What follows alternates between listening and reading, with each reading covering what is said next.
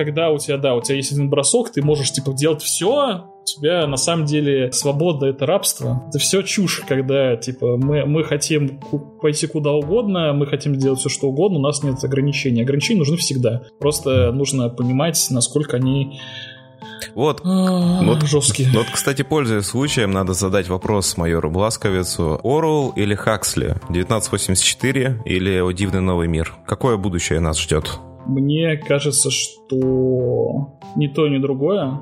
Мне кажется, что это будет 491 по Фаренгейту. Вот это наше будущее. Ух ты. Вот прям вот, короче, вот оно самое. Прям с гонками на было? улицах, со сжиганием книг, да, вот это все. Я думаю, со сжиганием книг, типа, точно, потому что если посмотреть сейчас, допустим, с Blizzard творится, ведь из-за какого-то там, причем, как обычно, кто-то кому-то сказал, никаких нету подтверждений, было 10 лет назад, кто-то как не того посмотрел, и сейчас персонажа из Overwatch, по-моему, Макри зовут, который этот ковбой такой, Мгм. Вот, его будут переименовывать, потому что имя этого чувака фигурирует, короче, вот в том скандале. Потому что, типа, он, он назван как один из разработчиков, который, э, значит, замешан в этом скандале. Его будут переименовывать. Все реплики, считай, всех персонажей будут переименовывать, где, типа, Макри, как бы, да, фигурирует. Представь, что вот, типа, вот мы никого не хотим обидеть, но вместо того, чтобы сделать какие-то рамки цензуру, что, типа, не смотрите, это может обидеть конкретную группу людей, мы просто это убираем.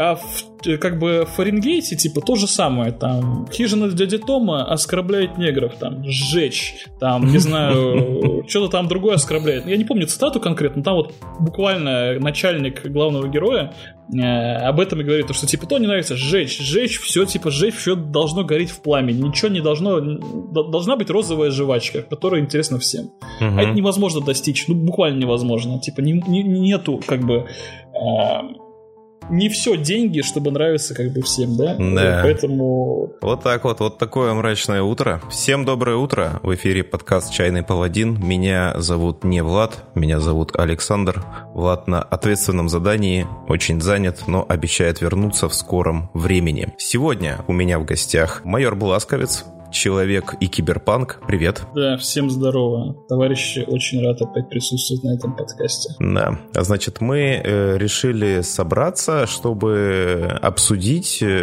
ну, есть такое, такая линейка игр, в которой майор очень э, опытен, да, Powered by the Apocalypse, ну или на PBTA сокращенно, игры, которые пошли от Apocalypse World, это и Dungeon World, ну и множество-множество других различных игр. Прежде чем мы начнем, Чайный Паладин — это подкаст, в котором пьют чай, Сегодня у меня черный чай э, Ньюби.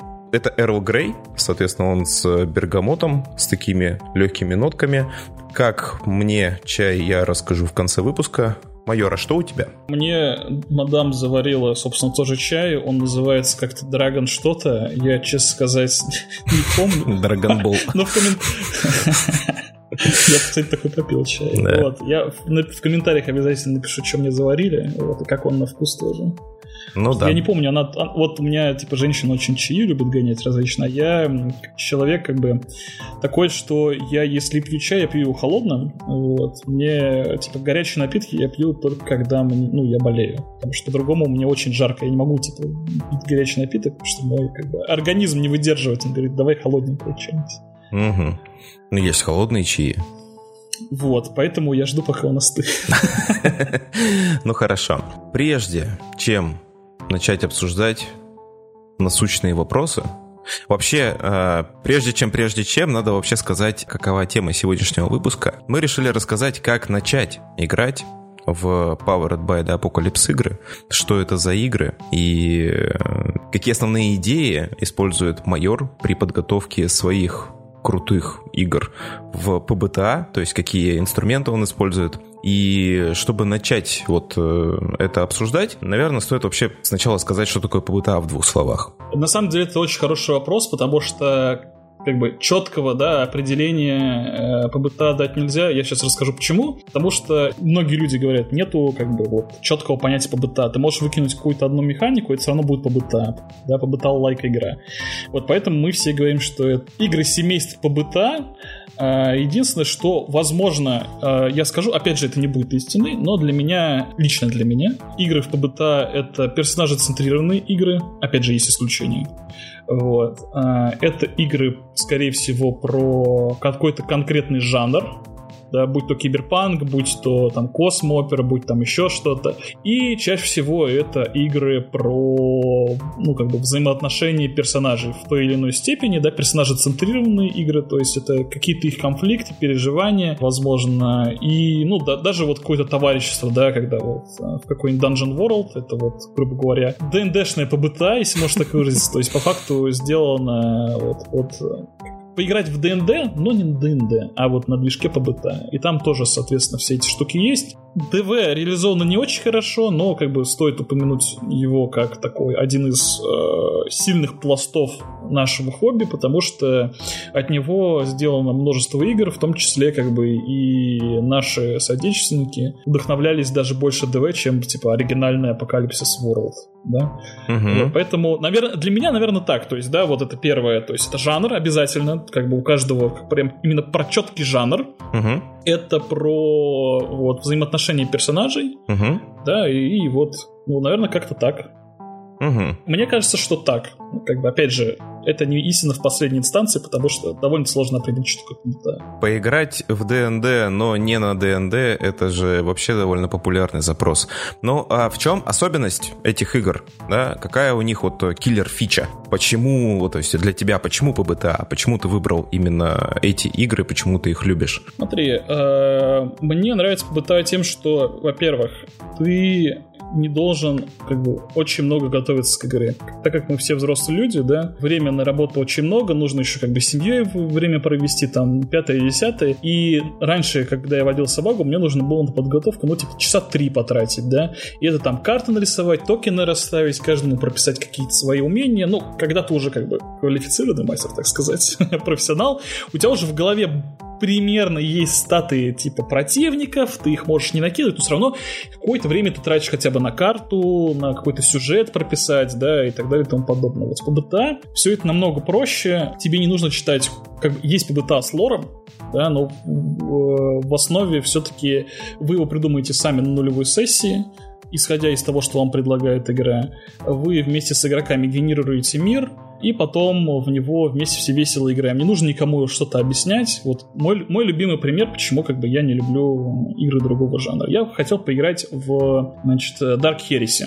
Uh-huh. в Ахо. Вот. Значит, заявился на игру, прихожу к мастеру, мастер мне говорит, так, ну окей, хорошо, ты знаешь кодекс Астартес? Я такой, типа, Чувак, я хочу просто вот за инквизитора там пиу-пиу походить, там что-то кого-то хотят, он говорит, иди нахер, короче, и замутил меня, ну, типа, в ЧС кинул. После этого я понял, что вот зачем. Я не, я, у меня нет времени, я не хочу читать 200 страниц лора, вот правда, честное слово. Я хочу вот взять и поиграть сейчас. ПБТА очень просто для новичков. Это тоже вот как бы одна из киллер-фич. То есть э, Крайк тот же не даст соврать, автор грани вселенной.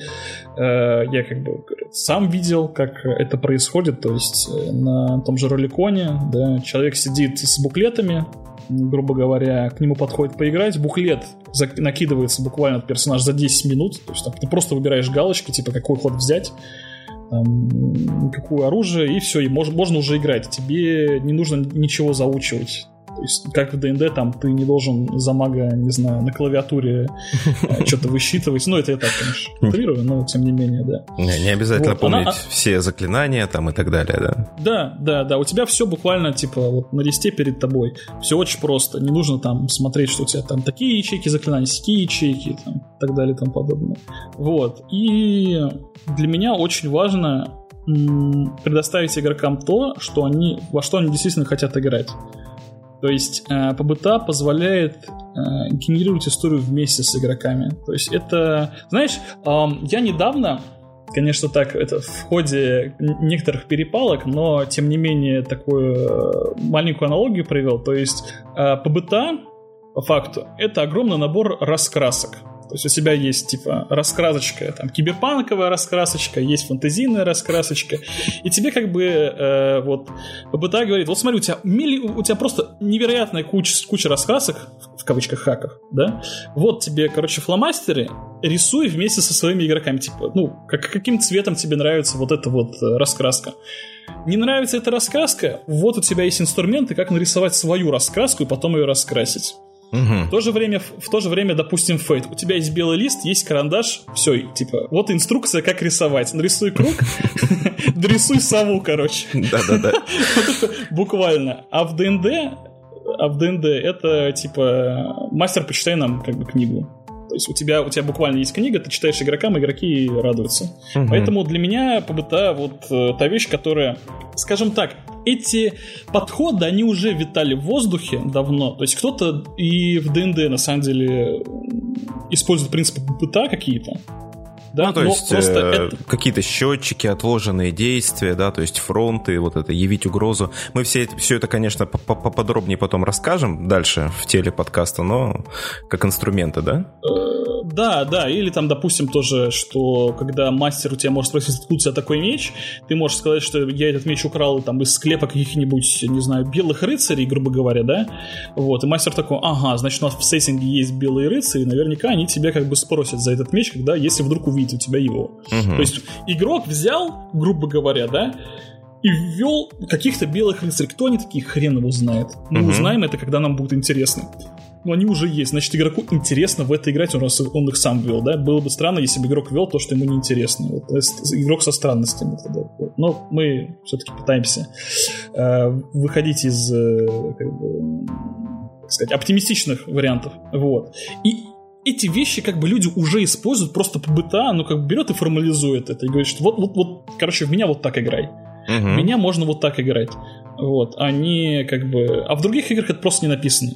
По факту разница какая.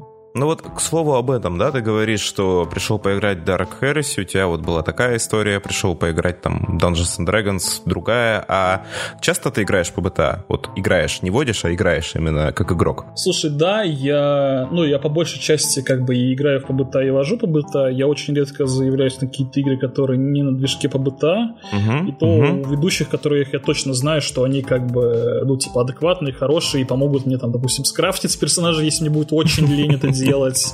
Или расскажут лорда. Да-да-да, чтобы как бы вот... Я говорю, я человек занятой, как наверняка все, блин, люди занятые, да, вот поэтому я просто... Нет у меня времени это как бы в это вникать. К тому же, а вдруг мне это не понравится? Типа, зачем я вот потратил три часа на прочник код лор, который мне может не зайти? Вот зачем? Вот, поэтому, э, да, в ПБТ я играю как бы подавляющее большинство, и я вот, э, допустим, у Зама недавно играл, у него вот путь к особой цели, его же uh-huh, uh-huh. хак на Dungeon World. Э, мне очень понравилось. Я там играл, буквально взял архетип некого такого принца Персии. Ну, я прям буквально взял, точнее, принца Персии. Вернул свой престол себе. Было очень прикольно. Вот, поэтому... Ну, там е- есть понятно, что как бы в каждом ППТА есть какие-то вещи, которые мне могут не нравиться, странные решения, но вот в целом, в целом, путь к особой цели мне очень понравился, допустим.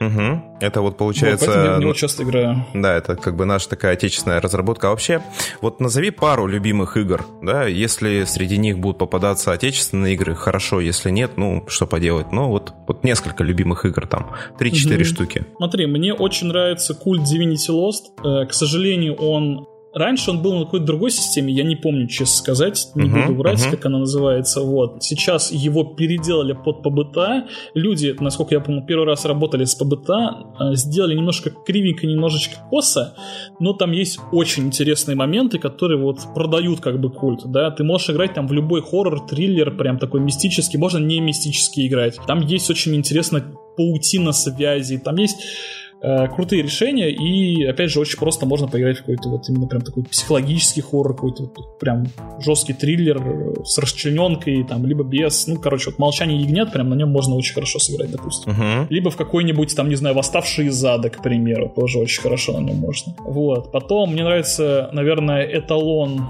один из эталонов для меня это Urban Shadows. Угу. Там, опять же, есть спорные решения, но в основном э, очень хорошо, значит, в нем сделана э, механика то, что все друг другу должны. То есть это буквально такая, знаешь, это городской фэнтези, то есть вы можете играть за вампира, за оборотня, то есть там буклеты, да, вампира, оборотня, по-моему, охотника, понятно, на чудовищ, там фей, колдун. Ну, там прям очень... всех не вспомню. Там очень много к миру тьмы отсылается, да, то есть вот к линейке да. Vampires, к линейке Mage и так далее, да? Да, да, да, да, да. Вот. И на русском выходило, по-моему, Urban Shadows, городские... Городские легенды. Там все очень лаконично сделано, и, в принципе, опять же, да, там есть какие-то такие проблемы, скажем так, ранних хаков по быта, но это совершенно не мешает насладиться игрой. К тому же, это я там видел, наверное, один из лучших разделов ведущего, который тебе просто все разжевывает, рассказывает, как можно сделать свои ходы, если тебе не хватает ходов, которые есть в кадике, как сделать угрозы корректные, как там, не знаю, нулевую сессию сделать, как, по-моему, там даже написано, как с одним игроком играть. Ну, то есть там прям... А, еще там очень круто написано, как каждый буклет играть и водить. То есть тебе, как игроку, рассказывают, типа, как интересно ты можешь определенные ходы использовать. Uh-huh. Очень, очень интересно. И написано типа ведущий. Играй с этим буклетом вот так, используй это ведущий. Это буклет uh-huh. про это. Это очень круто сделано. Uh-huh. Вот. Не могу э, не сказать про грань вселенной, это как раз край, который делает, потому что по факту в ПБТ я пришел с нее. Это первая моя игра на ПБТ.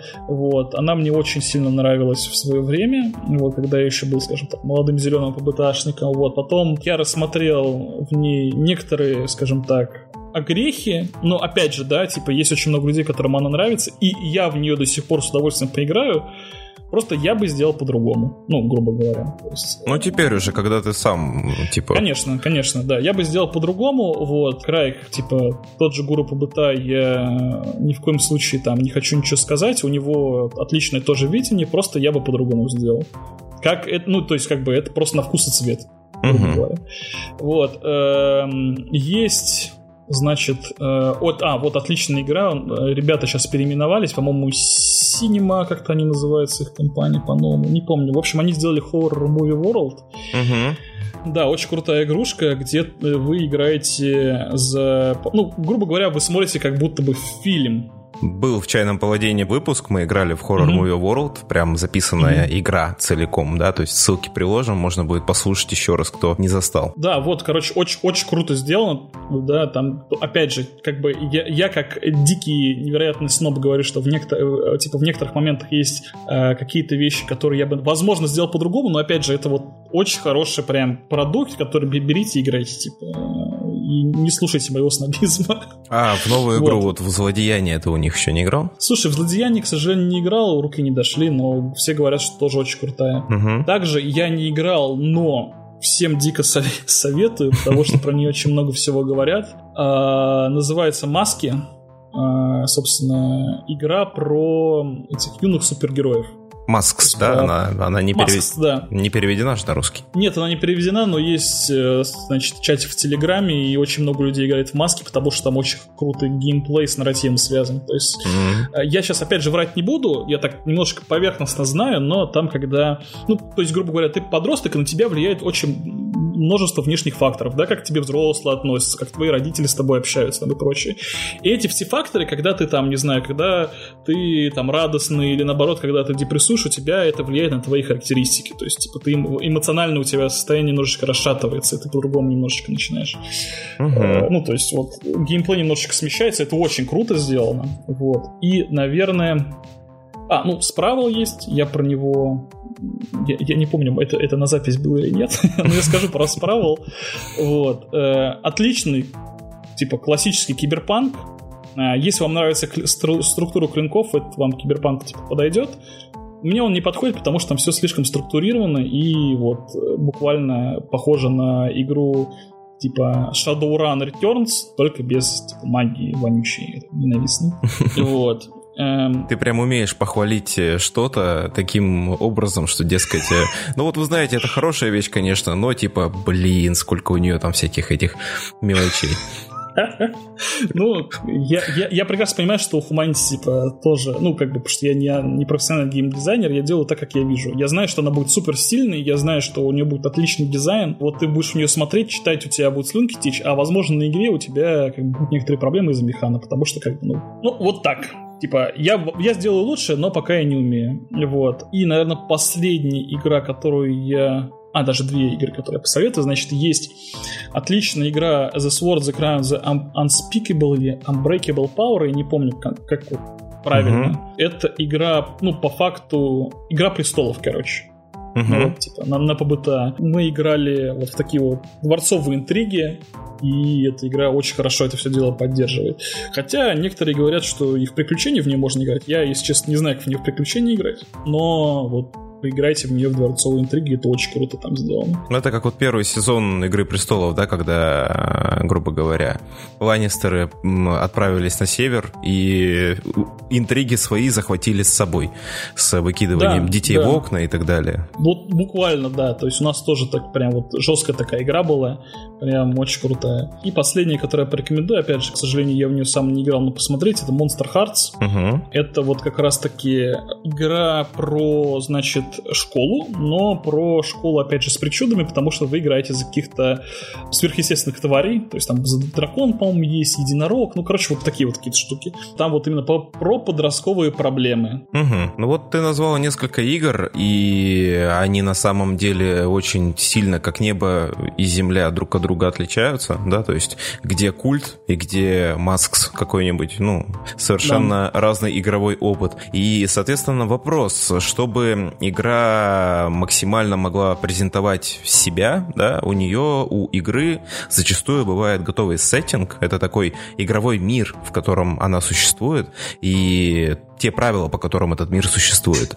Вот у ПБТА бывают готовые сеттинги, прям, чтобы там с историей возникновения этого мира, не знаю, там, с последними событиями, которые привели, или как это вообще выглядит? В, в основном, понятно, что бывают разные примеры. Э, я совсем забыл сказать про невесту синей бороды, э, еще игра. Да-да-да, еще игра. Я про нее совсем буквально скажу, что она очень крутая, она есть. Послушайте подкаст у ролевого подвала. Я там рассказывал про, собственно, про невесту, да. вот, э, чтобы долго не задерживаться. Э, значит, по поводу миров, которые как бы есть ПБТА.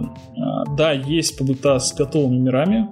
Это, не, это для меня, опять же, мне это не нравится. Я не люблю в это играть. Но как бы, когда они есть, ну, пусть, пусть будут, как бы. Если автор решил, что так надо, то пусть надо. Значит, грань вселенной, она тоже с готовым соответственно, сеттингом, со своим лором. Там, по-моему, даже в книге можно... По-моему, есть, где ты можешь выбрать сам что случится, и от этого, ну, то есть, типа, знаешь, ты выбираешь, короче, одно из трех событий, и потом читаешь, что произошло, и у тебя вот в твоей линейке мира будет вот так. Но все равно там есть некие свои, то есть там какие-то есть кланы киберсамураев, там есть какие-то аристократические семьи, там еще что-то. А, там есть вот это вот дрон-машины, которые, типа, злые, очень похожи на гетов из Mass Effect.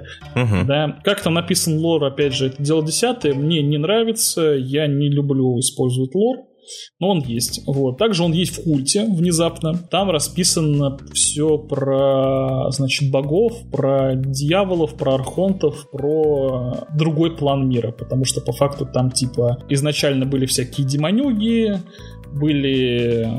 А, или, по-моему, Архонты. Короче, я не помню, что, опять же, я лор читаю всегда наискосок, мне это интересно, я сам придумаю.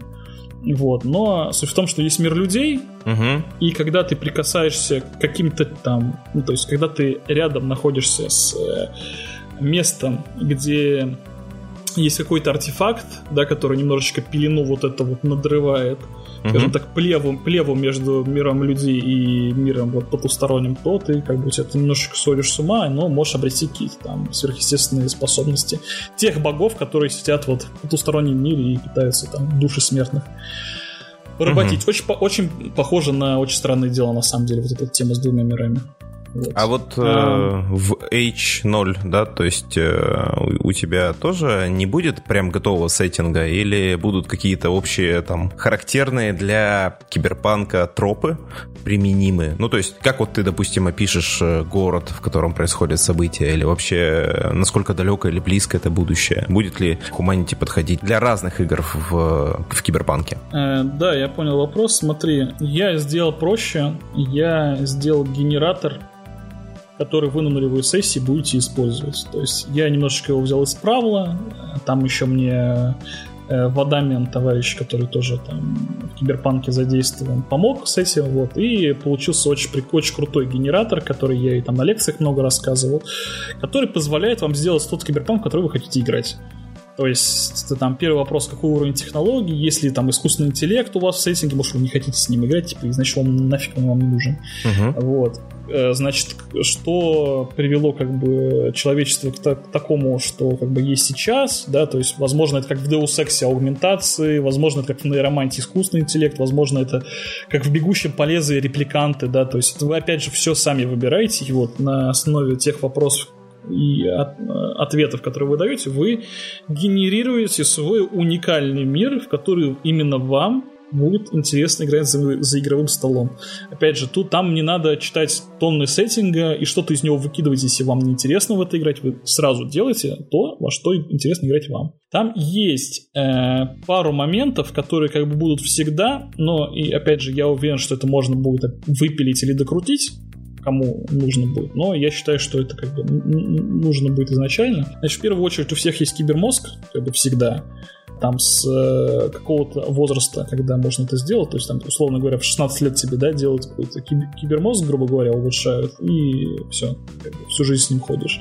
Что такое кибермозг? В двух словах, это по факту у тебя как это, нейролинк Илон Маск делаешь, у тебя в голове телефон. Все. Все что угодно. Короче, грубо говоря, гаджет, который у тебя есть в голове. Почему это круто? Потому что ты, тебе не нужно вот эти всякие телефоны носить с собой, что-то другое. У тебя телефон может быть только если тебе нужен какой-то скрытый крутой канал, как, знаешь, корпоративный телефон, чтобы никто его не прослушал, и тогда ты пользуешься телефоном. А так ты типа, всегда... Да, да, да, да, это из, из фильмов 80-х такая огромная типа трубка, mm-hmm. а по факту у тебя, у тебя просто iPhone 4, короче, уже. Да, да, да. На черном рынке для него зарядку купил. Да, да, да, да, грубо говоря. Вот. Э, это позволяет, э, соответственно, динамично играть хакером, взламывать всем мозги, либо тебя могут взломать и вот это все. То есть это позволяет в некотором роде интересно то есть, использовать хакинг. Поэтому я так сделал. И я сделал матрицу доступную для всех, потому что очень жалко, что огромный пласт, в котором может что угодно случиться. Вы там можете найти, не знаю, умерших, э, умершее сознание хакеров, которые там, да, где-то э, гуляет из-за того, что он умер в матрице. Какие-то вирусы и прочее. Почему это может использовать только хакер, огромный пласт? Ну, мне кажется, это скучно и неинтересно. Да, хакер это может использовать лучше других, что он хакер. Но другие все равно могут подключиться, что-то поискать, найти и проблемы, а возможно что-то интересное. Поэтому вот два по факту допущения, которые в мантии. Все остальное зависит только от вас. Угу. Ну вот еще вопрос, допустим, э, да, будучи там новичком, я вот э, мало, ну, я играл до этого в ПБТА, я водил несколько раз ПБТА, водил Dungeon World, водил Urban Shadows. Всегда интересно было то, что, как правило, когда ты берешь в руку книгу, да, вот там ПБТА, в ней нет готового приключения. И если ты пойдешь э, в мировую сеть в интернет, очень часто для таких игр ты тоже не найдешь готовые приключения. А для каких-то игр вообще вот бывают ли готовые приключения для э, ПБТ игр?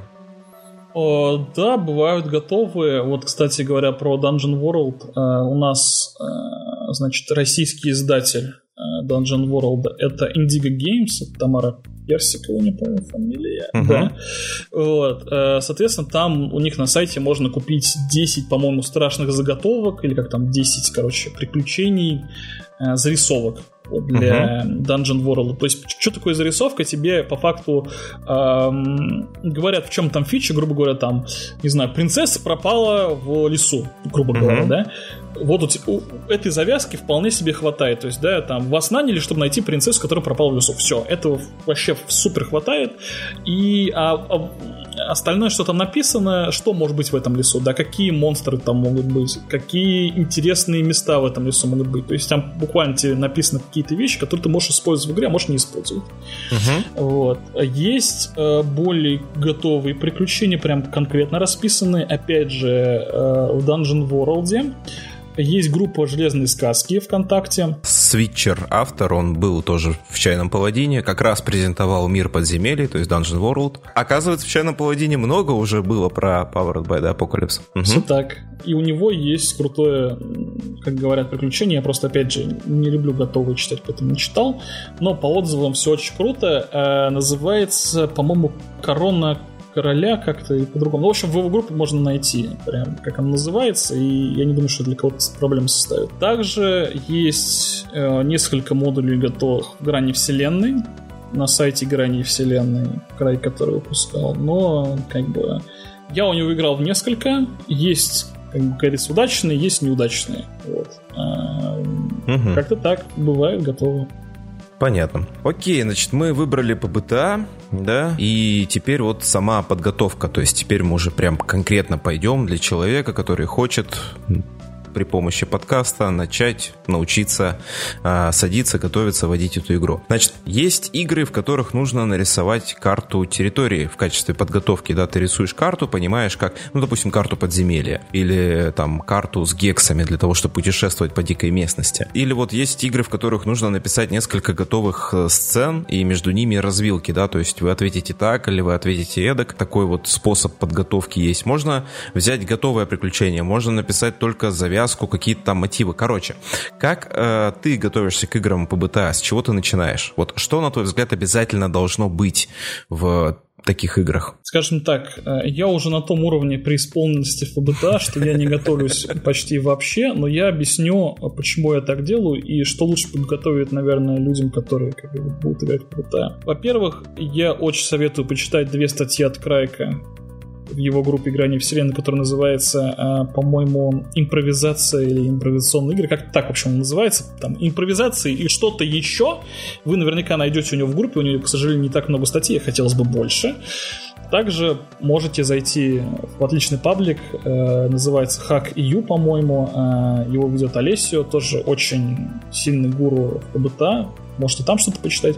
Можете у меня что-то почитать, и либо у зама, пусть к особой цели тоже называется. Вот. Но, чтобы не закидывать вас кучей сейчас информации, это так скажем, домашнее задание, если у вас будет желание почитать, вот, обязательно почитайте, очень интересный материал. Не зря же мы это все дело пишем. Что делаю я? Если я вожу вдруг не киберпанк, такое тоже случается, по факту, как я уже раньше говорил, по БТА отдельный хак это отдельный жанр. То есть это там угу. постапокалипсис, опять же, киберпанк, там героическая фэнтези, дарк фэнтези, ксмопер и так далее и тому подобное. Когда я заявляю какой-то как бы, хак, и говорю, что мы играем в таком жанре, я иду и смотрю какие-то произведения, могу там посмотреть чуть-чуть прохождение игр в конкретно в этом жанре. То есть, если я захочу играть в Mass Effect, очевидно, я пойду немножко покликаю в Mass Effect, uh-huh. почитаю про Mass Effect, да, в жанре космопера. Если я захочу поиграть в Звездные войны, да, я тоже там посмотрю пару фильмов по Звездным войнам. И если я захочу водить киберпанк, я там посмотрю «Бегущего по лезвию». Угу. То есть мне нужно будет ознакомиться с какой-то литературой, там, кинематографом, игровой индустрией, чтобы вот напитаться этим жанром. Ну, то есть вдохновиться по максимуму прям, да, такой? Да, да. Посмотреть стандартные тропы, какие там есть, да, какие стандартные какие-то переживания есть. То есть понять вообще, что это такое, что это за жанр, что в нем бывает. Uh-huh, да? uh-huh. Соответственно, просто один из принципов как бы мастера, вот прям в Apocalypse World написано, изрыгай, типа, апокалипсис. То есть ты должен буквально напитаться так, чтобы выпустить все на игроков, как uh-huh. бы это ни звучало. Затем я, ну, как бы, я человек, который очень сильный, помимо того, что я сильно за визуал топлю, я очень много воспринимаю на слух. Вот, я подготавливаю музыку, потому что, типа, играть без музыки для меня это преступление вообще против, не знаю, человечества. И если кто-то водит без музыки, я сам хотя бы напомню, рубаю себе. Uh-huh. Надо подобрать плейлист. Вот на это, наверное, мне уходит подавляющее большинство времени. Я прям очень сильно с ним заморачиваюсь. Не обязательная, типа, история, но вот плейлист, он тоже во многом, э, сказать, вдохновляет на игру. Э, можете послушать, не знаю, плейлист, попробуйте какого-нибудь безумного Макса, грубо говоря, и попробуйте послушать плейлист э, X-машина. Это старая наша игрушка, наших разработчиков. Вот прям так X-мачина называется, там, где вы на машинке ездите тоже в постапокалипсисе. Сравните просто музыкальный как бы настрой и поймите, что это совершенно разное, хотя это постапокалипсис по факту. Uh-huh. Это, это все постапокалипсис, просто настроение совершенно разное. И оно вот, э, музыка сильно настраивает. И самое главное, что я делаю в конце, даже, наверное, перед выбором музыки, э, после просмотров всей информации, которой я напитался, я делаю завязку. Угу. То есть я продумываю все от конца до момента того, как персонажи как бы, вступят вот в нашу историю. Вот. То есть я придумываю, ну вот, к примеру, сейчас, да, если я хочу поводить какой-нибудь ну, ну, не знаю, пусть это будет Dark Fantasy, Джо, да? Джо, Джоджо Бизар. Джорджи Бизар, хорошо, хорошо, я хочу поводить... Блин, нет, я не буду, я уже придумал сюжет, вдруг мои игроки послушают. Я не сюжет, а, ну ладно, хорошо, хорошо. Да, это самое, Dark Fantasy какой-нибудь, вот у меня есть, кстати, кровавые узы, ваншот на эту тему.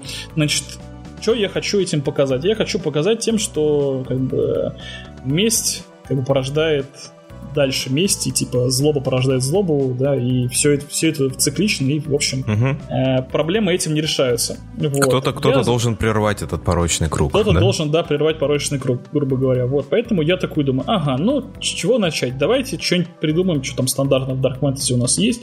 Значит, пусть какой-нибудь царь, не знаю, граф, да, пусть будет это граф, чтобы не совсем уж раскидываться на большую территорию, пусть это граф, Э, к примеру, обесчестит какую-нибудь а, свою одну из служанок, да, а, угу. она из-за того, что она такая гордая, хоть и служанка, она там нашлет на него какое-то проклятие, к примеру, из-за чего, там, не знаю, все графство там превратиться в какое-то демоническое, допустим, прибежище, да, так как у нас в средневековье информация очень долго доходит друг до друга, да, потому что как бы у нас интернета там нет. Uh-huh. Вот, чтобы скакать в одну сторону, там может и месяц скакать. Вот, соответственно, к этому графу, допустим, у него была дочь какая-нибудь, или пусть будет...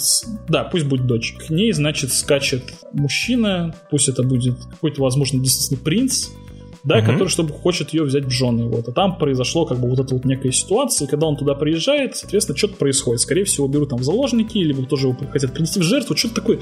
Это вот это все супер банально, потому что я придумываю это на ходу, буквально вот сейчас, да. Угу. Соответственно, у меня уже есть завязка, да, значит, проклятый граф, угу. попавший в беду принц, да, какая-то вот эта вот кровавая свадьба. Угу, угу. И игроки наверняка будут теми, кто по просьбе, собственно, отца этого принца, короля какого-нибудь, да, там, царевич, э, царя, будут расследовать, что же произошло. Где же он пропал, да, вот принц? Да, где же он пропал? Соответственно, говорят, что вот, типа, дальше графства он не уехал, как раз-таки. Типа, он угу. вот попал в графство, а дальше что произошло, хрен его знает. Несколько наших отрядов, возможно, там тоже пропало. Возможно, он кого-то уже тоже туда посылал, да, они тоже пропали там. Угу. Я хочу уточнить, вот ты рассказываешь, это все как-то э, механически завязано в игре, или ты просто сел и действительно придумал клевую чисто историю, да, то есть э, завязку клевой истории, и тебе этого достаточно для подготовки, то есть тебе не надо это выписывать там в какие-то стат-блоки, думать о том,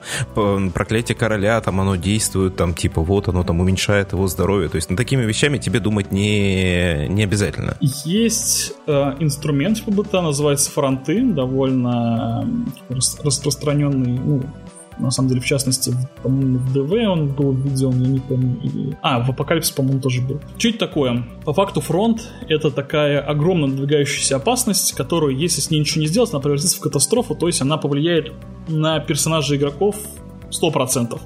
Uh-huh. То есть, ну, грубо говоря, самый простой пример фронта это типа вам, э, значит, передали по телевизору, что типа вот через э, там два дня будет цунами. Буквально ваш типа город накроет. Да давай, давай на нашем примере, чтобы один пример задержался. Вот а, если давай, давай. не снять, если не снять проклятие с графа, то. Давай, да, хорошо придумаем. Смотри, если не снять проклятие, если не вызволить принца, да, угу. то, соответственно, его род, род будет проклят, и тогда это вот проклятие распространится на все его королевство в котором угу. живут наши герои, как бы. То есть, грубо говоря, по факту они, э, все королевство будет проклято вот из-за этой порочной связи. Угу. Да? Что они должны для этого сделать? Они должны, как бы, очевидно, спасти принца. Там либо как-то по-другому разобраться в ситуации, я не знаю, это уже игроки решать будут. То есть принца же можно, чтобы его не прокляли, можно его, например, убить, да? Можно например, спасти, ну, можно убить. Ага. Например, или вдруг, если вы уже прокляли, там, не знаю, расколдовать как-то. Не знаю. А, ну, опять же, да. И у фронта обычно есть... Э, я не помню, как это, блин, в ДВ называется. По-моему, оно называется... Ой, не помню, в общем, как оно называется. Я у себя в команде назвал фронты кризисом. Угу. Что это, это просто стильное название. Фронты есть, а есть, значит, пред, предвестие, по-моему. То есть это те вещи, которые как бы показывают, что вот фронт движется, грубо говоря, да, что у нас не статичный как бы фронт, то есть у нас угроза не статичная. То есть что это может быть? Это может быть какие-то, ну это по факту мастерские ходы. Угу. Мы к этому еще немножко вернемся позже, что такое, в принципе, ходы. То есть, допустим, а, когда герои проезжают по близлежащим деревням, они видят, что там, не знаю, умерло, умерли все животные, да, там, допустим, все скидывают там коров в одну кучу и сжигают, потому что там какой-то мор уже потихонечку расползается от этого графства, да.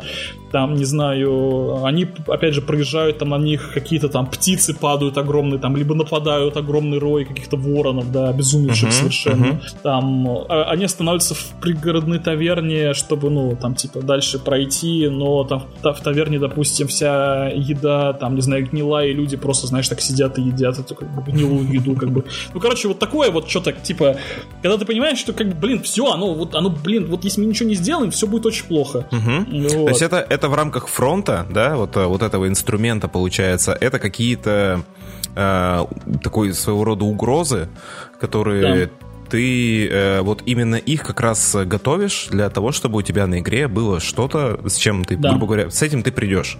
Да? Ты, кстати, очень хорошо сказал слово угроза, потому что именно оно так и называется. Я что-то, блин, вообще не...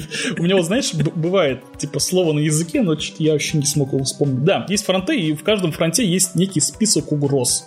Угу, Соответственно, угу. эта угроза очевидная, э, ну вот сам фронт и катастрофа, типа все плохо, все королевство уничтожено. Также угрозы там прибреж... прибрежные деревни там разорены, э, люди обращены там, не знаю, в нежить. Там, допустим, может кто-то из персонажей быть одной, э, в одной, как бы, вырос в одной из, дерев... из деревень, да, и у него там родственники, грубо говоря, и порча может дойти до его родственников, как бы, и ну, не очень хор- хорошая история получится. Угу. Ну, в общем, теперь понятно, с чем ты придешь на игру да, то есть э, это будет завязка. И вот у вас прошла эта игра, вы собрались, сыграли, э, герои приняли какое-то решение, они вот добрались до этой таверны, они встретили вот эту деревню, в которой умер весь скот, они двигаются уже к замку графа с какой-то конкретной целью, игра закончилась, вы такие, ну все, через неделю увидимся. И к следующей игре у игроков как бы сотня вопросов, да, куда, как, почему, вот это, вот все. Как ты готовишься между играми? Какую информацию ты выносишь с игры, да, то есть как ты э, отражаешь действия, то, что ну, действия персонажей повлияли на мир и все остальное. Да, я, соответственно, э, веду очень краткие ретроспективы, ну, то есть буквально у меня есть, типа, потому что, ну, как бы, опять же, мы все люди занятые, мы все люди рабочие, мы все можем спокойно что-то забыть. А у кого-то, может быть, это не одна единственная игра, а кто-то еще много в других играх играет. да, и может, и может, как бы, одно на другое наложиться, и для мастера, ну, это, на самом деле, принцип для всех игр, не только для ПБТА, очень хорошо записывать э, себе куда-нибудь короткие там сводки. Допустим, герои пришли в деревню и столкнулись э, с э, тавернщиком зомби, грубо говоря, да? Угу. Опять же, к примеру, герои там прошли, там проскакали полдня, и у них умерли лошади от того, что там до них там дошла порча. То есть это те моменты, которые точно повлияют. И раз у игроков нет лошадей, значит им сложнее будет добираться, очевидно.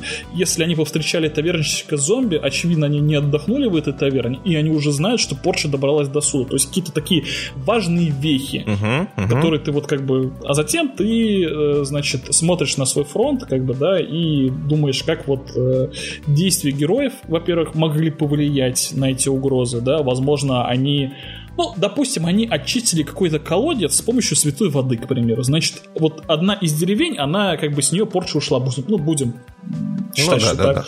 Да. Угу. Вот, значит, э, возможно, как бы взор вот этого проклятого графа обратиться вот именно на эту деревню, то, что, типа, ну, что, угу. тут как бы моя территория. Либо, наоборот, граф ослабнет из-за этого, кто его знает это, да, вот, либо там случится еще что-то. Угу. Возможно, наоборот, в этой деревне как бы они найдут подкрепление, которое им поможет, там еще какую-то информацию. То есть может произойти что угодно. И вот тебе, как мастер между играми, надо понять, что. Ну, то есть вот этот фронт, он может как бы назад отступать, да? Конечно, конечно. Ты можешь угу. ослаблять его. То есть это, опять же, зависит от того, что вы играете. Если вы играете в Dark Fantasy, скорее всего, он, наоборот, усилится. Ну, потому что Dark Fantasy все плохо. А, ну вот, да, если... да, да.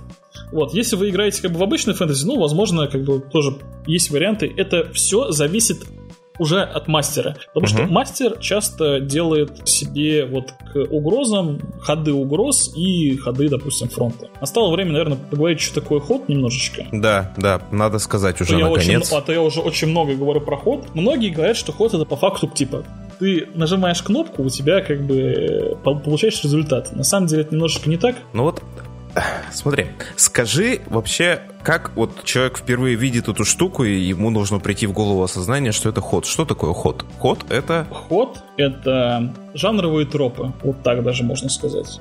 Значит, что это значит? То есть, если ты, допустим, какой-нибудь рыцарь, угу. у тебя есть ход тяжелый доспех, к примеру, а, который позволяет тебе носить тяжелые доспехи, допустим, и не испытывать от этого штрафов.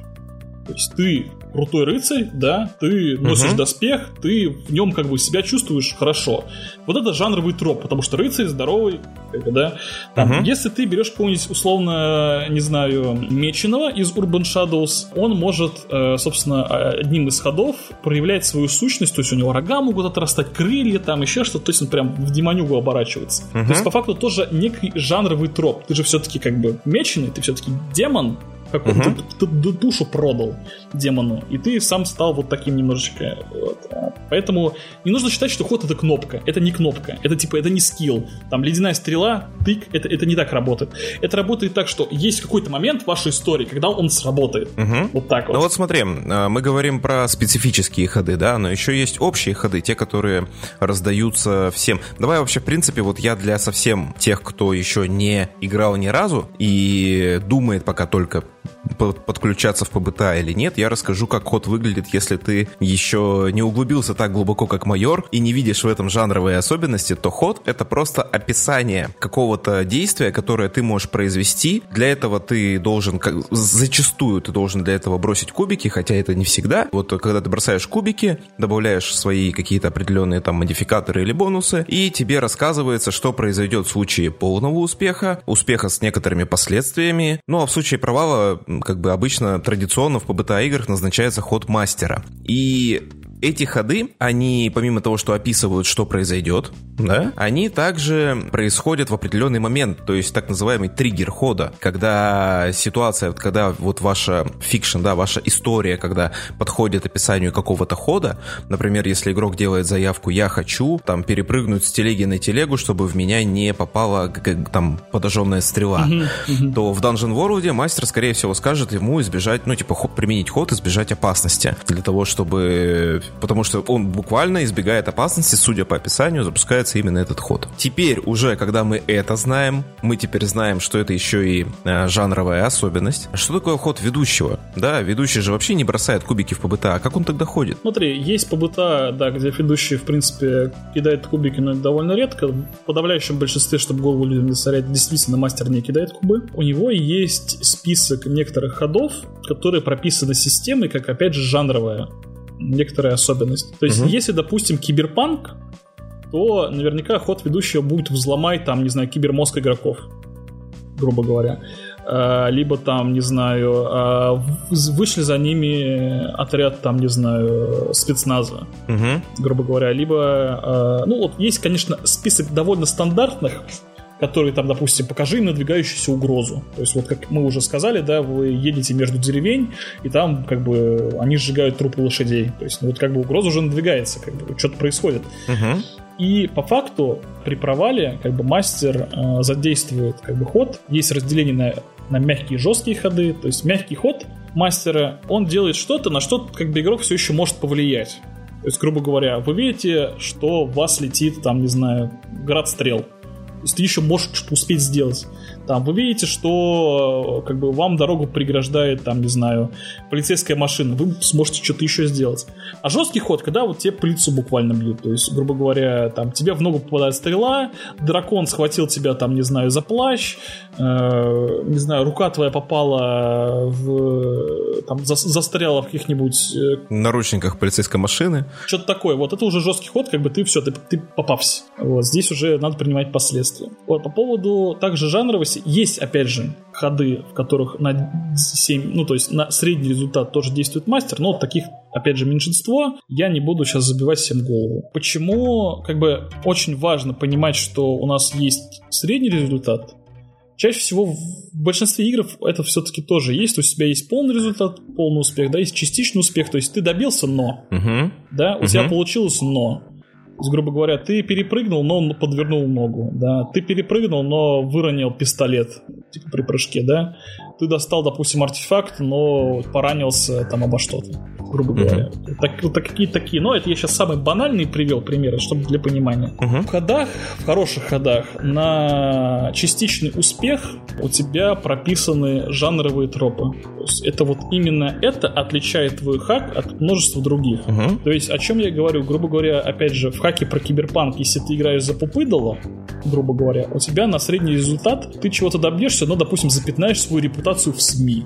То есть, да, для тебя, как для пупыдала, это серьезная как бы история. Мгм. Там, не знаю, ты как ликвидатор, Разразится допустим, скандал, да? да, да, да, какой-то скандал в прессе, допустим. Ты как, э, допустим, как корпорат смог уйти с места какого-то там тестирования образца в реальных условиях, но оставил какие-то зацепки, которые смогут как бы привести к тебе, то, что это твоя корпорация что-то тестировала на людях. То есть какие-то моменты, которые описывают жанр, да, то есть которые именно вот в вашем жанре будут как бы происходить. То есть, опять же, в Dark Fantasy, скорее всего, там ты очистил колодец, какой-нибудь там посвящение, да, очищает колодец, но как бы порча начала, начала распространяться по тебе. То есть она вот залезла на тебя и будет потихоньку типа произрастать. Ну, это же прям лицо э, такого dark фэнтези жанра. Да, то есть вот поэтому это хорошие ходы выстроены именно так. Ты, грубо говоря, ты победил оборотня, но теперь тебя укусили, и там ты ждешь ближайшего этого полнолуния. Вот прям вот от- отличный пример, да, вот прям оно. Угу. И это все тоже относится к мастерским ходам, соответственно. Это относится, ну, опять же, это может сделать мастер, либо это может прописано в ходе игрока быть. То есть, когда ты кидаешь Мгм. кубик, у тебя есть э, список из э, вариантов на... В подавляющем большинстве у тебя есть список вариантов на средний результат, да, на успех с э, помехой, на- точнее, на успех с э, ценой. Ну, на, не, на неполный успех, по сути, да? Да, на неполный успех у тебя, соответственно, там чаще всего вот как раз прописано, типа, выбери одно. Угу. Да, ты что-то потерял, э, тебя укусили, допустим, там, не знаю, что-то еще, что-то еще. Там, и ситуация обострилась ин- иным образом, к примеру. Угу. Когда ситуация обостряется иным образом, мастер уже делает мягкий ход, и вот как раз говорит тебе там, настигла порча, тебя вот, как бы прогрессирует ликантропия, ликантропия. Мгм. То есть э, у тебя из-за этого очень важно понимать, что ход, он развивает историю. То есть это действительно некий триггер, который всегда будет развивать дальше и дальше твою историю. Там нету, как в ДНД, таких моментов, что ты кидаешь типа на внимание, проваливаешь, ты не можешь найти этот гребаный рычаг, чтобы открыть дверь. Да, ты типа у, у тебя даже на 6 минут, ну, то есть на э, самый как бы на провал тебя все равно история двигается. То есть ты найдешь этот рычаг, чтобы открыть эту дверь, потому что, блин, у тебя просто история должна двинуться, чтобы открыть эту дверь. Ну, из двери выйдет какой-нибудь огр и тут же возьмет тебя за глотку, грубо говоря, да? Вот, то есть у тебя всегда э, как бы, пута сама по себе едет из-за вот э, как бы структуры ходов. То есть она всегда тебе, когда ты совершаешь вот этот вот ход, у тебя всегда история развивается. Нет такого, что она остановится. Вот это вот тоже, кстати, Мгм. киллер, киллер фичем, скажем так, как будто. А вот тоже вопрос сразу эм, такой, э, больше относящийся к каким-то конкретным ситуациям, но они в ПБТА случаются часто. Вот, э, допустим, мы смотрим внимательно на список общих ходов, на список ходов персонажа игрока и не можем найти ничего подходящего. То есть мы как бы наитивно чувствуем, что действие какое-то запустилось, да, но вот какого-то подходящего варианта нам, к сожалению, не оставили. Возможно, мы уже вышли за рамки жанра и играем немножечко чуть более, там, чуть-чуть больше детектива привнесли вот в эту дарк фэнтези историю, поэтому нам вот не хватает хода осмотреть место улик, а персонаж заявляет, я осматриваю место улик, и мастер начинает судорожно искать и смотреть, и как бы вот, вот, вот в таких ситуациях как быть? Все ли мы правильно понимаем? Если ты говоришь, что ходы не являются кнопками, но не случается ли такого, что ходы являются рычагами? Пока эти рычаги есть, вы играете, когда рычаги закончились, игра закончилась. Смотри, значит, ты правильно сказал, что, возможно, вы играете в что-то не то. То есть, грубо говоря, если у вас э, фэнтези про не знаю, как вот в Ведьмаке, грубо говоря. Ну, хотя Ведьмак это все-таки там он тоже немножко детективом работает, да, он рассматривает следы, как бы, кто убил, почему, там, полуденница, не полуденница, оборотень, не оборотень. В общем, если вы играете в какую-то игру, где не предусмотрены детективы, допустим, в Street Racer, какой-нибудь, не знаю, так я так из головы взял. Если вы играете в стритрейсеров, то хода, там, не знаю, начать расследование вам, очевидно, не нужен, потому что вы должны ездить на машинах. Как бы, да, и, скорее всего, вам нужен какой-нибудь соревновательный ход, который позволит вам, как бы, ну вот, э, узнать историю, кто же, кто же победил. Вот. Если вам вдруг бывают действительно такие ситуации, не все предусматривается как бы ходами, если вам действительно это нужно, есть как бы э, стандартный выход, это типа Defy Danger, то есть избежать опасности, он есть в любом, э, в любом хаке. Вы uh-huh. используете этот ход и пытаетесь как-то интерпретировать его с помощью мастерского раздела, который как раз вот э, ходы мастера, да, мастерских принципов и, в принципе, и его задач. Вот. Но я действую, лично я действую по другому принципу. Если вдруг в нашей игре мы хотим выйти за рамки того жанра, в которого мы играем, хотя это не советуется, но вдруг очень хочется. Uh-huh. Вот. Я придумываю ход сам. Ну, то есть буквально, опять же, как я и говорил в начале, в Urban Shadows каком-нибудь городских легендах есть отличное пособие о том, как сделать ход. Ну, вот бывает, ну вот вы захотели поиграть, не знаю, все вы захотели поиграть вампирами. Вы захотели не поиграть не вот в распри между какими-то вот этими существами стороны, а все захотели поиграть в вампиров, и вам ну, очень хочется какие-нибудь ходы там на утоление жажды крови, там еще что-то, а их, допустим, нет. Берешь, uh-huh, uh-huh. идешь в пособие, придумываешь сам тебе, как бы ПБТА не запрещает делать свои ходы, просто будете ли вы играть в то, что как бы вы хотели ну, изначально? То, что за, за, задизайнено изначально, да? Да, задумайтесь над этим. Если вам с этим ок, делайте ходы сами, как бы это будет наоборот очень интересно, потому что вы взяли и сами придумали новый ход, а возможно потом вы придумаете еще несколько ходов и сможете сделать расширение под какой-нибудь уже готовый хак. Типа, чтобы играть за вампиров, чтобы играть за оборотней, это будет очень прикольно. Вот как э, зам на базарном дне одном из э, рассказывал про то, как он добавил э, значит, играл э, в зомби-апокалипсис, да, и он там он там использ... сделал ходы на то, чтобы, короче, не спугнуть э, зомби. Типа, по-моему, там называется тихо и что-то в этом роде. То есть, если игра... игроки как бы хотят пройти мимо как бы пачек зомби, да, они должны как бы прокрасться. То есть это вот элемент жанра, как вот Walking Dead, да, они должны как uh-huh. что-то тихо сделать, чтобы их... Вот, этого хода нет в Апокалипсис World. Потому что это не про зомби-апокалипсис, это просто про такой вот обширный апокалипсис.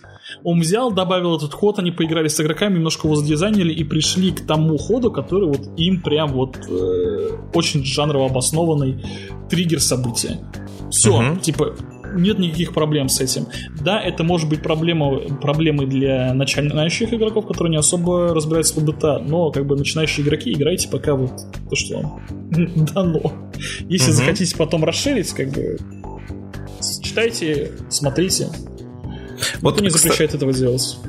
Вот э, ты говоришь про мастерский раздел и о том, что, грубо говоря, вы можете всегда вернуться обратно, да, то есть к тому, как э, игра была задизайнена при помощи э, ходы, которые спасают ситуацию, да, как вот Defi Danger, то есть избежать опасности в Dungeon World, насколько я понимаю. Mm-hmm. А есть еще одна такая ситуация, в которой часто оказываются ведущие, часто оказываются игроки, которые впервые сели поиграть в PBTA, да. Тут очень необычная боевая система. Ну, необычная, я имею в виду на фоне на, на фоне других всяких игр, то есть там D&D или там, э, допустим, Fate Core, да, то есть где вынесен отдельно э, конфликт как какая-то, знаете, отдельная такая ситуация. Powered by the Apocalypse, то есть по быта играх в основном такого нет. И начинаются интересные вопросы, например, да, то есть э, сколько ходов мастер может сделать подряд? Вот там у игрока провал на кубике, сколько подряд мастер может сделать ходов, учитывая, что у них конфликт, и у него множество персонажей, ну, как бы нападают. Давай представим ситуацию, что у нас игроки пришли в таверну, в таверне зомби-тавернщик, и также несколько его оголодавших совсем собак, которые все еще верны хозяину. Вот у него три персонажа, он планирует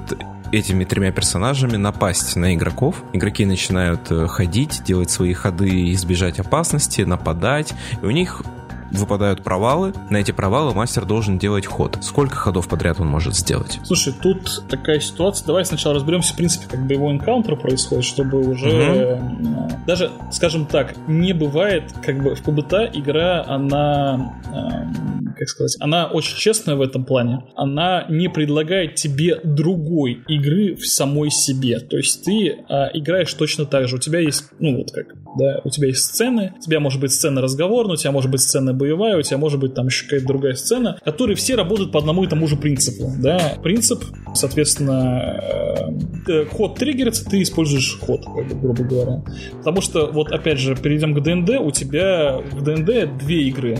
Первое, это ты как бы ходишь там, с кем-то разговариваешь, доходишь до данжена, Вторая игра совершенно другая. Вы раскладываете карточки по эти токены по, по на карту и пошагово ходите. Это совершенно другая игра. Угу. Это две разных игры, буквально. Да, вы же, вы же когда там в таверну приходите, вы не ходите там по клеточкам, ну, если это, конечно, какая-то, опять же, какой-нибудь энкаунтер, который может привести к бою вы обычно просто описываете, что вы куда-то пришли, вы куда-то там передвигаетесь. В GTA вот здесь очень честна. Она у нас вот, типа, она одна есть. Вот, ходы триггерится, как говорится, игроки ходят. Здесь, соответственно, нет системы раундов. То есть такое, что там ты ходишь первый, ты ходишь второй, ты ходишь третий. Такого нет кто логичнее ходит первый, вот, вот представьте фильм, вы как будто смотрите фильм, вот логичнее, наверное, что там, не знаю, какой-нибудь э, боевой персонаж, какой-нибудь там, условно, ликвидатор, он там впервые среагирует, вытащит пистолет и выстрелит. А логичнее, что он будет как бы триггериться первым. Его ход там, не знаю, какой-нибудь там стреляй, руби, нейтрализуй, не знаю.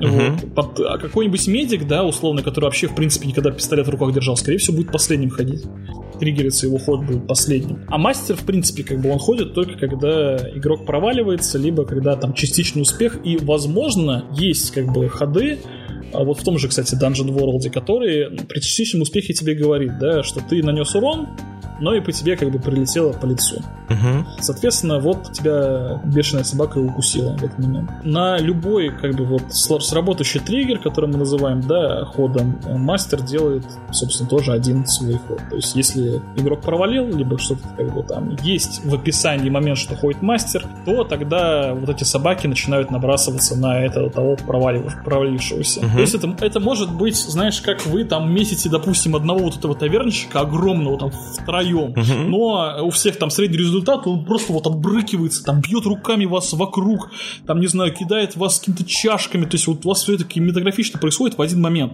Вот, если у него там, не знаю, огромная свора собак, то когда вы пытаетесь там, допустим, не знаю, поколотить тавернщика, там какая-нибудь собака прыгает и начинает грызть вам руку, там вы, оружие у вас выпадает. То есть это вот такие ситуации вот так происходят. Каждое, да, каждое совершенное ваше действие, э, именно вот триггер действия какого-то, в зависимости от результата будет триггерить и мастерские ходы. То есть, типа, если по системе ты этот ход делаешь, делай, все. Угу. Но ты, ты не делаешь их больше, чем тебе написано в системе. И все. Ну вот, грубо говоря, у меня там три игрока, они все втроем действуют, у них выпадают частичные успехи, против них целая свора собак. Допустим, мы уже говорим не просто о тавернщике, а о таком призывателе крыс, тоже такой фэнтезийный угу. троп. Ну вот, у него есть флейта, и он из подвала вызывает целое море крыс, там, пугающее, страшное, которые набрасываются этим морем, прям волной крыс набрасываются на игроков. И значит, как мне рассматривать вот такие ситуации, когда у меня врагов действительно огромное количество? Пусть они маленькие, да, там, рой какой-нибудь. Я как-то как отдельного персонажа их могу вынести или как это вот обычно делается? Смотри, есть множество подходов. Я скажу самый, наверное, распространенный. А, значит, у каждого, грубо говоря, отдельного объекта, я имею в виду противника, да, есть а, список тегов, которые и список своих тоже ходов, которые задействуются, соответственно, когда персонаж проваливается, либо ход говорит об этом. Угу. Вот, допустим, у своры крыс может быть э, какой-нибудь э, тег, допустим, орда, ну что их типа много, либо свора, либо вот как ты говорил, рой. Что угу. это значит? Скорее всего, это значит то, что когда их количество превышает количество, значит, э, противников, персонажей, соответственно, да, mm-hmm. они наносят, допустим, увеличенный урон, грубо говоря. Либо по ним, типа, урон режется на 2, к примеру, да, либо по ним сложнее попасть, потому что они маленькие. Может быть, у них и тег, кстати, будет маленький какой-нибудь, по ним сложнее. Ну, как, блин, по крысе будешь мечом махать. Ну, довольно сложно, mm-hmm. кажется. Вот, то есть противник по факту в ПБТ чаще всего состоит из тегов и ходов. Допустим, в каком-нибудь, опять же, вот в Киберпанке у тебя вряд ли будет огромный, там, не знаю, отряд солдат, который будет тебя бить. Да, это может быть отряд ОМОНа, но они как бы чаще всего, каждый из себя представляет довольно квалифицированного бойца, и нужно рассматривать его отдельно. Угу. У него может быть какой-нибудь ход, допустим, брони... бронированный, да, что у него там броня повышена. У него может быть ход какой-нибудь, не знаю, точность, грубо говоря, что персонаж не сможет использовать укрытие, его все равно там пули как-нибудь, там, не знаю, значит, самонаводящиеся вот эти пули, как в Синдикате, грубо угу. говоря. Либо там какой-нибудь, вот, кстати, распространенный атак в Киберпанке, э, этот искусственный. То есть ты, когда ему конечности отстреливаешь, он точно так же действует. То есть он не начинает там как бы прикрывать, типа, а, у меня там кровь, ну, потому что ты как бы, ты, против тебя робот идет, и вообще пофигу, ты ему руку отстрелил, ногу, какая, какая разница, все равно ползет до тебя. Вот, то есть как бы это описание с помощью тегов, на самом деле много в ПБТ описывается, описывается оружие, что оно, допустим, э, там мощное, да, что ты этим оружием, как, то есть если ударишь, то персонаж как бы, ну, противник отлетает, грубо говоря, либо ты можешь им стены там что-то, что угодно крушить, грубо говоря, что оно мощное. Такое нарративное описание, которое позволяет тебе это отлично в дизайне использовать. Также и здесь ты просто должен э, вот это вот огромный свой наборе дать некоторое количество тегов, которые ты думаешь, что логично использовать на крысиной как бы своре. То есть это, скорее всего, опять же, свора, да, либо орда, как мы его обзовем, неважно, там маленький, э, возможно, еще там какой-нибудь грызун, пусть это будет, к примеру, что делает грызун, скорее всего, он повреждает твои доспехи, там, не знаю, либо... По-моему, кстати, в ДВ прям есть коррозионный как-то так, так. Uh-huh, Брать не буду, uh-huh. помню, что такое было. Ну, вот, когда твои, типа, доспехи теряют прочность, либо буквально, типа, тебе меч разъедают. То есть, если ты частично, как бы, ну, вот, э, на частичном успехе ты, как бы, кол- колочешь этого флейтиста, да, но на тебя напрыгивает крыса и съедает твой меч буквально. Все, твоего меча нет. Его съели, потому что, как бы, мышки так могут делать. Там, либо, либо там... Можно еще проклятый, если мы хотим подвязать все к одной да, да. Э, истории. Чумные, есть... чумные какие-нибудь. Вот, да. да угу. Ну хорошо. То есть вот так и действуем. Это вот мы рассмотрели самую базовую ситуацию. Игроки, э, ну то есть персонажи игроков против персонажей ведущего, там, рассказчика, да, или... Ой, нет, не рассказчик, как он называется? Кстати, по-моему... А, мастер церемонии он называется там в одних играх.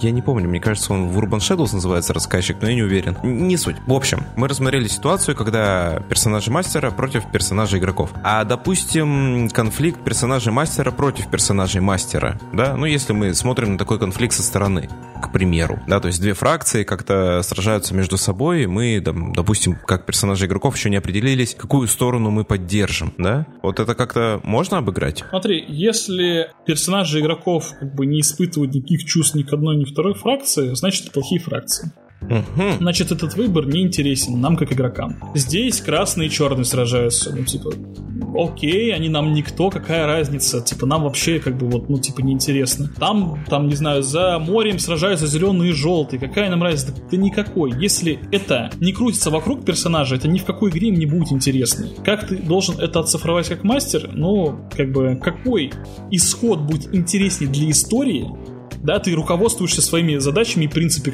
как, в принципе, как мастер. Какой исход будет интереснее, какой заинтересует игроков, какой историю подвинет дальше и, возможно, вот как раз э, привлечет внимание игроков, чтобы они все-таки в этот конфликт как вступили, такой и, типа, и делай. Ну, а ситуация, допустим, такой, знаешь, серой морали, то есть обе фракции интересны, но поддержать прямо сейчас какую-то не удается, потому что, ну, в целом, правы и там, не знаю, э, условные синие мундиры правы, которые являются полицией в этом городе. Но и фонарщики тоже правы, потому что у них раньше была работа зажигать фонари, а теперь все поменяли на газовые лампы. И как бы и те, и другие сражаются на улице, вы как бы по-разному сопереживаете обеим группировкам. У вас еще и среди вашей там команды, да, которые вы играете, есть один э, фонарщик, например, который прям тянет вас на эту сторону. То есть я имею в виду ситуация, когда конфликт начался, вы в нем еще не участвуете, но вы в него вот-вот войдете, потому что оставаться безучастным нельзя. Опять же, да, когда вы входите в конфликт, тогда уже очевидно будут какие-то э, результаты этого конфликта как интереснее, но даже если вы в него не вошли, нужно, опять же, переходить к мастерским задачам, принципам. Нужно э, смотреть на свой фронт, да, нужно смотреть на угрозы. То есть, грубо угу. говоря, если игроки во что-то не ввязываются, значит фронт прогрессирует, значит становится хуже. Что для игроков хуже? Победят синие мундиры или там фонарщики? Что будет хуже для них? Вот вот и победит будет угу. худший вариант. Если они не реагируют, значит идет мастерский ход, который делает хуже, значит и результат будет хуже. Если они вдруг там, не знаю, вот опять же, это довольно на самом деле вакуумная э, ситуация, но угу. попробуем ее решить, да, если они сопереживают обеим фракциям, значит этим обеим фракциям будет очень плохо. Они там, не знаю, понесут огромные потери, из-за этого город будет в руинах и прочее, прочее. Вот игроки должны понимать, что если они не реагируют на это, значит происходит что-то плохое, да, угу. и ты как мастер должен показать, что это, типа вот вы должны были помочь, потому что ну как бы у вас есть задание, вы как бы решили не помогать, вот что из- из-за вас вот что произошло, угу. вы не поддержали ни одной стороны, вы не разрешили этот конфликт, значит обе стороны пронесли огромные потери, там город в руинах, а допустим за там э, через два дня придет огромная армия нежити там с королем ночи, грубо говоря, как в «Игре престолов». Типа, ну молодцы, теперь у вас вообще никто сражаться не будет. Очень классно вышло. Вот, кстати, с «Игрой престолов» очень хороший пример, действительно. То есть там прям именно момент с фракциями, которым не надо бы воевать друг с другом. И, и на это они в основном должны были быть настроены, да? Да. Хорошо. А вот э, тогда, соответственно, абсолютно аналогичный вопрос. А персонажи игроков с персонажами игроков? То есть у нас два персонажа, они начали конфликтовать, э, вступают в какое-то противостояние, доходит до рукоприкладства, возможно. Как это обыгрывается игрой вот по БТА какой-нибудь такой, ну, типовые решения какие-то есть? Смотри, есть множество, на самом деле, решений. Расскажу о нескольких, которые мне нравятся. Есть, допустим, в культе Э, по-моему, где-то, кстати, еще есть, но я просто помню пример из культа. Значит, э, когда кто-то, допустим, что-то скрывает, то есть персонаж другого персонажа спрашивает, ты э, там, ну, грубо говоря, чаще всего БТА все-таки про метагейм, то есть мы что-то втихую, да, не говорим, мы все за одним столом знаем, что происходит, но персонажи не знают, игроки знают, персонажи не знают. Uh-huh. И вот когда персонаж, допустим, спрашивает, а ты меня действительно хочешь подставить? И второй персонаж говорит, да нет, дружище, ты что? А на самом деле мы всегда прекрасно знаем, что он как бы пытается подставить, ставить, и как бы угу. игровая ситуация к этому ведет. То есть человек не просто сметагеймил такой, ага, он предатель, я у него спрошу, предатель ли он. Нет, там какие-то, как его персонаж как-то зацепился, допустим, взглядом, да, за Улики то, что... какие-то были, Улики, да? да, да, да, да, да. Вот. Соответственно, в культе есть отличный ход, э, называется, по-моему, read the person, то есть прочитать человека буквально, да, и ты можешь применять его против другого персонажа. Что это типа, позволит сделать, если ты его успешно проходишь, ты можешь задать ряд вопросов, и персонаж должен ответить честно на них. То есть, там, допустим, там есть список вопросов, допустим, чего ты боишься, там, что ты предпримешь в дальнейшем и так далее. Ты должен на них угу. честно ответить. Другой персонаж, против которого этот ход э, делает, он может э, помешать, соответственно, ему и кинуть на, по-моему, там, ну, ход так и называется, помочь либо помешать. Ну, типа то, что стандартный uh-huh. для PBTA ход. И самое очень прикольное, что в этом ходе есть, когда ты, если ты его проваливаешь, то вместо того, чтобы у него что-то спросить, ты ему что-то рассказываешь, что не хотел ему говорить. То есть история uh-huh. все равно двигается, типа ты как-то с ним болтаешь, но сбалтываешь что-то ненужное. Uh-huh. Вот, а, а что его персонаж будет знать? Вот, типа решение как бы таких конфликтов, допустим, да, что-то узнать. Вот, uh-huh. если они, допустим, э, вот тоже банальный пример, там, не знаю, перед ними сундук, говорит, один отдай, другой говорит, тоже отдай. Типа мой сундук. Да. И это в Dungeon World происходит, и один говорит, я этот, рублю кромсаю тебя. Набрасывается с мечом, кидает, и у него 6 минус. Раз, у него там 5. И, по идее, ход мастера запускается. Вот что в этот момент, э, как мастер будет, ну... Во-первых, я, значит, если, ну, во-первых, мы все, да, отходим, делаем два шага назад и вспоминаем, что мы играем в все-таки настольные ролевые игры. И а, настольная ролевая игра это не о том, что мы должны кого-то победить, ну, точнее, да, мы не побеждаем друг друга. Uh-huh. То есть побыта не об этом. Мы э, пытаемся крутую историю здесь рассказать. Uh-huh. И чаще всего можно как бы говорить ртом с людьми внезапно, да, и можно договориться. То есть на играх очень часто бывают, да, действительно ситуации, которые такие вот спорные, и э, я своих игроков приучаю к такому, что а как будет интересно сейчас для истории? Вот uh-huh. интересно, что сейчас маг этот меч возьмет или паладин. Вот что интереснее будет? Давайте подумаем, что будет интереснее. Угу. Мы, как, мы как бы начинаем думать, мы все говорим ртом и приходим к какому-то мнению, да, ну, чаще всего мы как бы с, на что-то как бы ссылаемся. Вот, если вдруг Бывают люди довольно твердолобые, как бы не в обиду им, но бывают, да, я сам в некоторых моментах твердолобый. Вот. Есть как бы момент, который, ну все, я просто хочу, блин, кинуть кубики и развалить его, короче. Вот. Э, в ПБТА такого нет, ты не кидаешь кубики, как чтобы кого-то развалить. Это, опять же, не ДНД, где вы там, вот недавно, статья моего, моего хорошего друга Бриганова как раз говорит, что PvP не бывает, потому что вы не можете сражаться друг с другом. PvP это типа, не только мордобой, это любой конфликт между персонажами, абсолютно любой. Угу. Разговорный, эмоциональный, сексуальный, типа физический, все это, все конфликт, любой конфликт. Ну, вот, то есть ну, рубить Кромсай вообще был неправильным выбором в данном случае, да? То есть нельзя я... рубить Кромсай другого персонажа. Здесь зависит от мастера. Я бы не позволил это сделать, я бы запустил, угу. я бы запустил соревнования. Э, что такое, как бы, соревнование, это на самом деле я так называю его. В некоторых PbtA есть как бы такая вещь, как счетчики, угу. да, когда счетчик заполняется, соответственно, тогда и кто-то победил. Соответственно, я бы вот зачинщика попросил кидать первым. У нас есть, допустим, 5 делений у каждого из них, и зачинщик угу. будет кидать, э, допустим, вот как раз спастись от опасности. Будем считать, что это вот некая такая соревновательная вещь. Потому что у нас в ДВ у нас нет хода решать конфликты между персонажами. Угу. Поэтому вот на, поэтому если да, если мы не придумали этот ход сами до игры, мы используем как бы стандартный инструмент DeFi Danger. Соответственно, э, если выпадает полный успех, он заполняет две шкалы, если выпадает частично, он заполняет одну шкалу. И против него, который сражается, точно так же кидает. Соответственно, кто первый набрал 5 делений, тот победил в споре. То есть, ну, такой стандартный, довольно топорный, но разрешение конфликтов. И не бывает такого, что у вас, типа, у того 5 и 5, потому что все-таки есть тот, кто первый бросает, и тот, кто первый добьется результата этого. То есть, uh-huh. и, инициирует броски тот, ну, вот, для, опять же, для меня, я так это я так это вижу, я так это использую, тот, кто, как бы, инициирует, тот, как бы, первый. Uh-huh. Вот. А есть еще ход для мордобоя, мне кажется, хорошим, я его взял себе в Humanity. Это ход из игры The Whale. Э, значит, называется дуэль, буквально, The Duel. Он говорит о том, что если вы хотите кинематографичным, то сражаться с кем-то, возможно, с противником, а возможно, с персонажем игрока, вы должны ответить на три вопроса первые, вот конкретно вопросов конкретно не, не помню, но там что-то такое, обучены ли вы лучше другого персонажа, угу. лучше ли у вас снаряжение, чем у другого персонажа, и, по-моему, что-то, ну, какой-то еще такой вопрос тоже, который сравнивает тебя с другим персонажем. Угу. Вот, за каждый ответ «да» ты получаешь плюс один к своему броску, а затем, типа, кидаешь вот, э, ну, стандар- стандартный бросок плюс не характеристику, а вот модификатор, который у тебя вдруг появился. Угу. И, соответственно, после этого ты выбираешь тоже несколько опций, там, нанести нанести урон, либо заготовить опцию, чтобы защититься от удара другого, там, либо как-то разоружить его, либо там себе на следующий ход добавить плюс одну опцию, к примеру. Там что-то такое, но конкретно опции мне не особо нравятся, но вот подход примерно такой. То есть угу. ты сравниваешь себя с другим, нарративное, да, то есть если ты, допустим, хакер и пытаешься на ликвидатора вот, э, как бы, да, прыгнуть и начать ему морду бить, но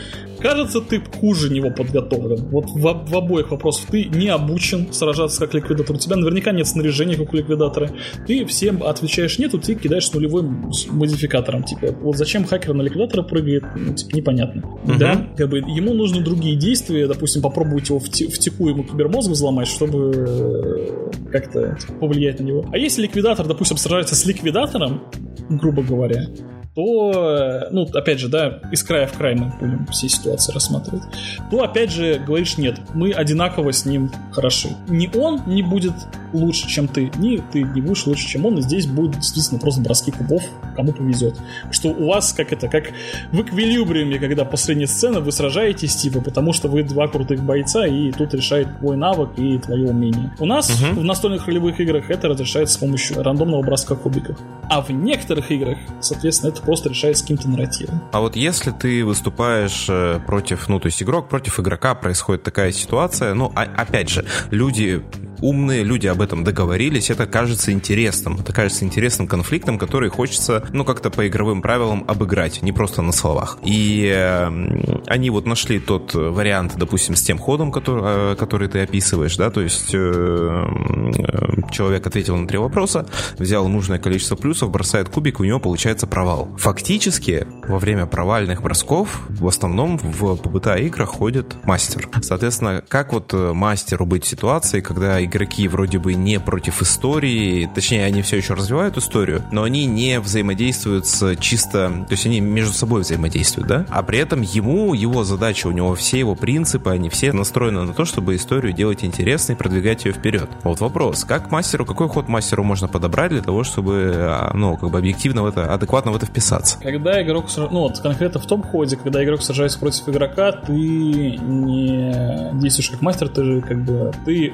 ты как бы откидываешься в кресле, берешь попкорн и смотришь, как игроки решают конфликт. То есть на минус, ну, грубо говоря, на отрицательный бросок ты получаешь, типа, на цифрах, да, на совсем хороший успех ты получаешь три опции, противник одну, на частичный успех ты получаешь две, противник две, на как бы провал ты получаешь одну опцию, а противник получает три опции. То есть ты типа получаешь А, вот так вот ход дизайнен. Да, угу. просто дизайн хода как бы предполагает то, что если ты провалился, ты меньше можешь совершить действий, чем твой оппонент. Вот и все. Угу. Есть наверное, уже именно такая моя практика, да, я, э, в принципе, как бы вот такие PvP-шные ходы, мне нравятся они, но чтобы они с ними не заигрывались, и обычно после трех бросков, у меня вот есть правило, правило, как говорится, трех, после трех, соответственно, если ситуация не решилась, то ситуация, то значит я делаю ход.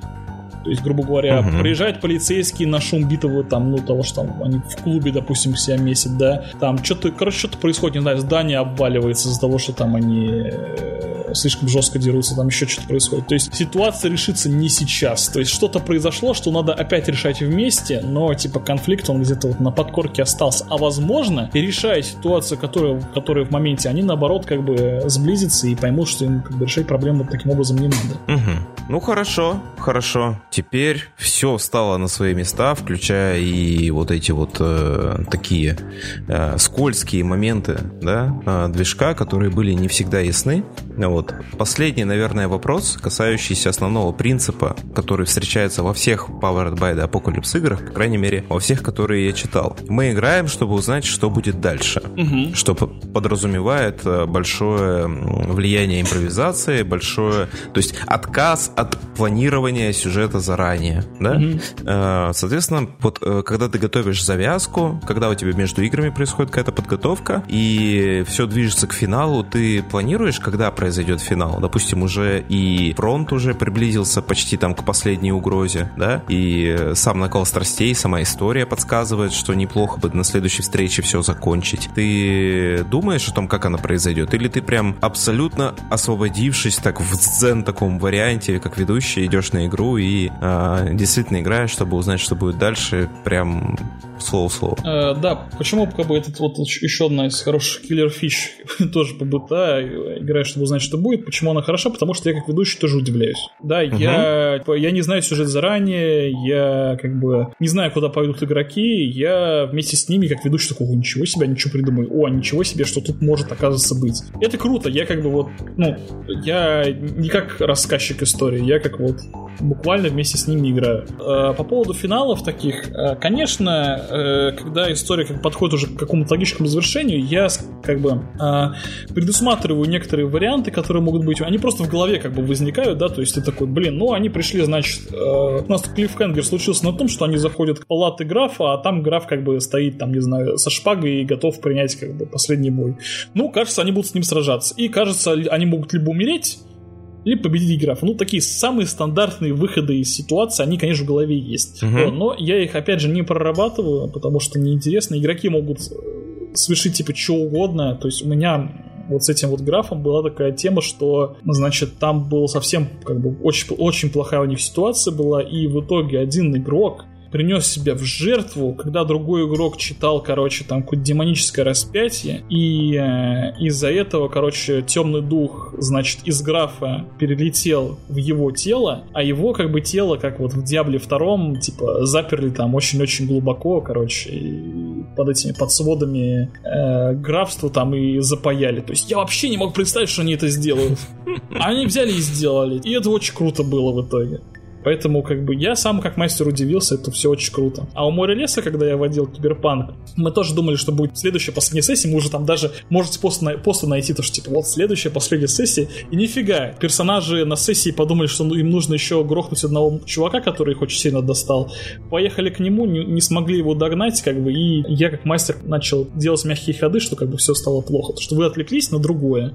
Сейчас там уже на небоскребе весь э, везде случится, а вы зачем-то куда-то стали ехать. И это тоже не последняя сессия. Я тоже удивился, что они пошли к нему, какие-то крутые, очень интересные сцены появились. Вот, поэтому... Типа, и это, кстати, в конце тоже сыграло, потому что это именно чувак там одного из персонажей спас, и тот стал работать на него. Поэтому я как мастер удивился, мне интересно. Мне круто, я сижу и кайфую тоже вместе с игроками. Вот как угу. так. Ну что ж, хорошо, спасибо. Наверное, на этом на этом все. Ты дал исчерпывающие ответы на множество вопросов. Теперь стало больше понятно, как готовиться к этим вашим ПБТА играм. В заключение, наверное, стоит сказать, как был сегодняшний чай. Я не первый раз пью этот чай, мне он нравится, Эрл Грей. Мне нравится далеко не каждый Эрл Грей, но вот э, Ньюбай вот как бы вот больше всего беру в основном только его, как э, именно Эрл Грей беру только от него. А тебе? Слушай, но э, я тоже как бы не особо, как я уже говорил, фанат чая, но этот чай пью, потому что он единственный мне нравится, особенно в холодном варианте, он прям... Я пью без сахара, чаи, потому что я худею. Вот. Э, и это вот один из немногих чаев, который мне нравится вот э, без сахара. Потому что обычно я там типа сахарку беру, разма... размачиваю и нормально. Он такой вкусненький и, главное, знаешь, летний, что ли, охлаждает. Я еще до мятки добавил. Угу. Ну хорошо, спасибо всем, э, что были с нами. Ну и увидимся на следующей неделе. Всем пока. Всем пока, товарищи. Спасибо, что слушали.